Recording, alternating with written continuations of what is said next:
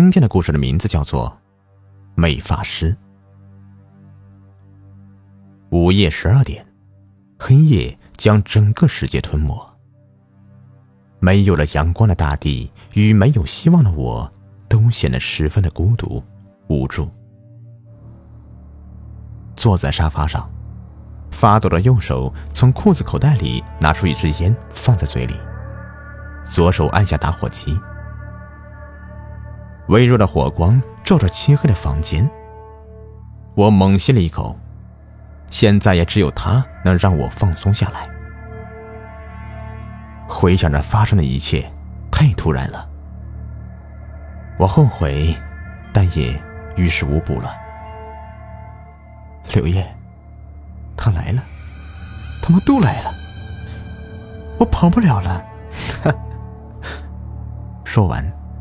手机从手里掉落在地，仍有好朋友在电话那头呼喊。门外响着重重的敲门声。是五个人，十个人，还是二十个人？或许可能更多吧，我已经记不清了。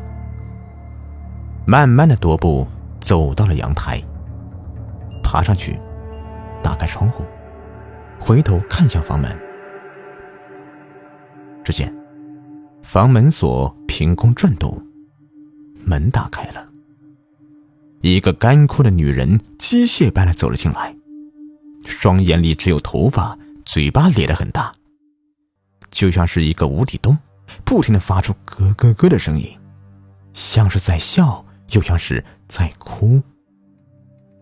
那恐怖而又美丽的头发。垂在脸前，对，就是那个，那个熟悉而又让人窒息的头发。后面又有许许多多的女人走了进来，却都没有头发，但脸十分的扭曲。我看着这一切，知道已经躲不过去了，低头看向楼下。十四层楼的高度，就像是一个巨大的深渊一样。抽了最后一口烟，张开双手，跳了下去。三个月前，我还是一个专业沙龙店的一位美发师。虽然不是能做出什么顶尖的发型设计，但是我可以根据每个顾客的外形来给他们做一款最合适自己的发型，以至于我的顾客还挺多，回头客更是络绎不绝。启明。我奶奶老家那里有一片荒地，不久前发现那里出现了很多文物，据说下面很可能有古墓。要不我们去看看吧，没准靠这个就发家了呢。万一再被其他人发现就完了。和我一起玩到大的好朋友刘烨打电话和我说：“我的梦想就是等到时机成熟的时候，能够开一家属于自己的美发店。”现在客户技术经验都有了，就差开店的资本了。想到这里，我的心的确是心动了。这样我的理想就能实现了。回去合计了一下，就准备着和刘烨去王老家。到了那里，也已经是傍晚了。我们简单的对付了几口，就扛上铲子、锄头往古墓位置走去。大概是又走了有半个小时，到了山脚下，的确有一块荒地，实在是看不出来哪里像个墓。启明，跟我来，我知道在哪里。随后，刘烨就往山的另一边走去。原来他都已经来打探好路了，这个墓的入口在荒地的对面，因为之前的一场暴雨将入口冲刷了出来。打开手电，在山洞里走了大概二十分钟，一座棺材赫然出现在我们眼前。我们俩四目对望，搬开棺材板，一个女尸躺在里面，身上就像是被放干了血，十分的干枯，剩下了皮包骨。看到了头部，我愣住了，就像是有一股电流冲击了我。身体都被麻痹一样。你在干嘛呢？这么多古董，快点拿呀！发什么愣呢？中邪了！刘烨一边端着陪葬品，一边疑惑的看着我，根本没时间理会他的我，从口袋里掏出一把锋利的小刀，将女士的头发连着头皮割了下来。刘烨完全惊呆了，停下手里的动作，看向我：“你，你干啥呢？”太完美了，这简直就是一件艺术品呐！抚摸着割下的头发。无法抵抗它的魅力。这时，一头乌黑浓厚的美发，像黑色的瀑布倾泻而下，柔软、妩媚、洒脱，有一种极朴素而自然的魅力。我被它深深的吸引了。快要到凌晨，我们回到了家里。刘烨摆弄着收获到的陪葬品，我却在欣赏着这头秀发。没事，我只要分得一小部分和这个头发，大部分都给你。我对他说：“哎，启明，你好东西不要，竟然要那个，真不知道你葫芦里面卖的什么药。”哎呀，算了，行吧，就算我占你便宜了。刘烨看着我摇了摇头。一个月后，我利用得来的陪葬品，在黑市换了一笔不少的钱。在市中心开了一家属于自己的美发店，镇店之宝就是那头女士的秀发。店没开多久，生意就非常红火，很多积累的老顾客都纷纷来我的店里了。我一边给人做头，一边享受着大家对我的称赞，十分的有成就感。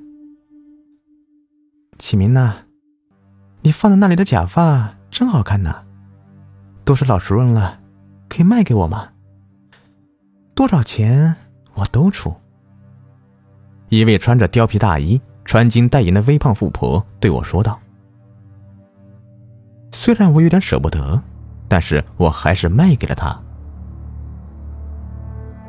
给她好好的打理了一下。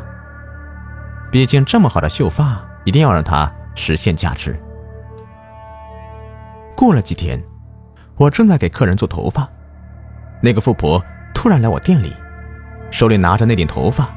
我刚要上前打招呼，谁知道她扔下头发就跑，嘴里还说着什么。我拿着头发看她离去的背影，哎，她的头发怎么变得这么稀疏啊？好像快掉光了一样。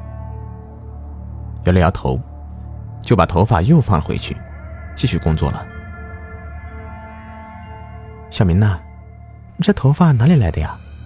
又长又直，我要了吧。坐在位置上的客人看着我放到原处的头发，说道：“呃，行吧，我现在给你戴上。”为什么我会不由自主的答应他呢？手也不受使唤的给他戴上了，但心中却莫名有一种悔意。回到家。吃完饭，躺在床上翻着手机，刷着新闻。富婆一夜秃头坠楼而亡，死状异常。当滑到图片时，我惊呆了，这个人不正是买走我头发的富婆吗？她死时的样子，像是遇见了什么恐怖的东西一样。更可怕的是，头里面全是头发，从五官里面挤了出来。我心里出现一丝不安。第二天，回到店里，一打开门，那那个头发竟竟然回到了我的店里。有人进来要做头发，我想要关门不营业，可是我的双手已经不听我的使唤了，脑子里也不清楚在想什么，只有个声音在叫我把头发。给顾客戴上。一个月过去了，戴了那顶女士头发的人有十个、二十个、三十个，我已经记不清了。只要戴过的人都会变成秃子，并且眼睛、耳朵、鼻子、嘴里全都是头发。死于非命，有跳楼的，溺亡的，上吊的。随后，我仅凭着一点意识关了美发店，将自己锁在房间里，关了手机。一闭上眼，那个女尸就出现在我的意识里，张大嘴巴看着我。那些死去的女顾客的鬼魂在叫我的名字，问我为什么要害他们，声音一直在房间里面回荡着。与其这样生不如死，不如早点了结。现在的我，终于解脱了。